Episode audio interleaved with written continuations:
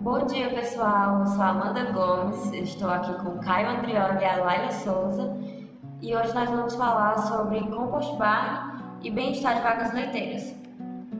Bom, o que nós sabemos é que os bovinos criados em ambientes que geram estresse por calor podem sofrer diversas alterações fisiológicas e comportamentais.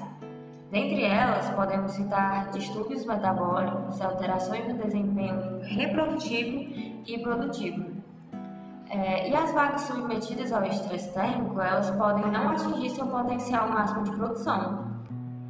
Esse sistema, ele foi criado na década de 80 por produtores norte-americanos, mas sua prática, ela só foi acentuada nos anos 2000. E ela consiste basicamente em um sistema de confinamento alternativo com criação de bovinos em uma cama de composto produzido com materiais absorventes que tem como intuito de aperfeiçoar não só o conforto e bem-estar, como também aumentar os índices de produção. É, Caio, fala um pouco pra gente como que é esse sistema. Bom dia, Amanda. Bom dia, pessoal. O sistema é composto basicamente por uma grande área de descanso, aberta, coberta por uma cama de maravilha ou serragem, com altura mínima de 40 centímetros, onde as vacas podem circular livremente para descansar e interagir uma com as outras, diferentemente do sistema freestyle, onde o rebanho tem mais restrições de espaço. E você, Laila, pode acrescentar alguma coisa? Sim, tem uma coisa que muita gente esquece e que a gente tem que se atentar que o sistema deve ser projetado no sentido leste-oeste, porque assim tem melhor aproveitamento dos ventos e reduz a incidência direta de luz solar dentro do local. Além disso, a ventilação natural ela não é suficiente, então é necessário a utilização de ventiladores para assim remover o calor do próprio processo de compostagem, a diminuição da umidade da cama e também para dissipar o calor dos animais, que eles normalmente dissipam pelo processo de convecção. Recentemente tive a experiência de visitar a Fazenda Tanks em Umirim e lá eles estão finalizando um sistema de compost barn. E o que eu percebi é que quando ele é construído corretamente e a cama é manejada de forma correta, esse sistema, além de fornecer um melhor conforto e melhor bem-estar, também tem demonstrado um ótimo potencial para melhorar os índices produtivos e reprodutivos dos animais além de reduzir a incidência de doenças em comparação ao sistema cristal. É, Caio, como que funciona esse sistema? Conta mais. Bom, vamos começar com a altura da cama, que deve estar entre 30 a 45 centímetros, pois essa altura evita que haja formação de pontos de encharcamento.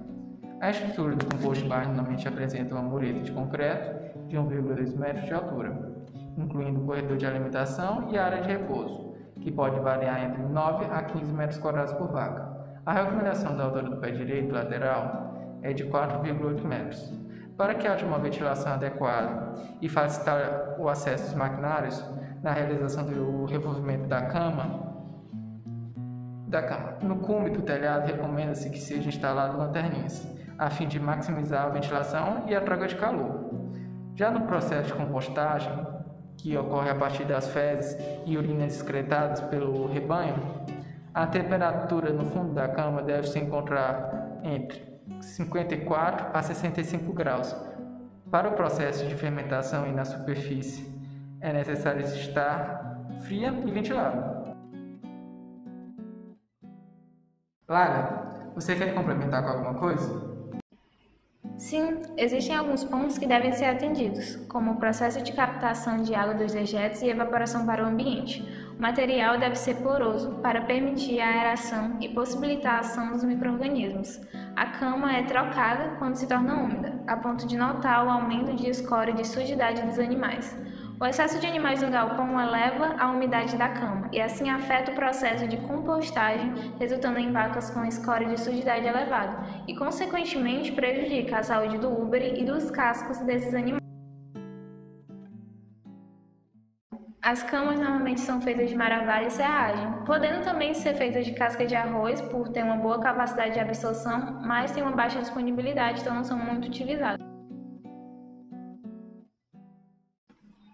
Então a gente pode concluir citando as vantagens que esse sistema proporciona para os grandes produtores, como o baixo custo, investimento e o melhor atendimento à legislação ambiental devido à eliminação de dejetos.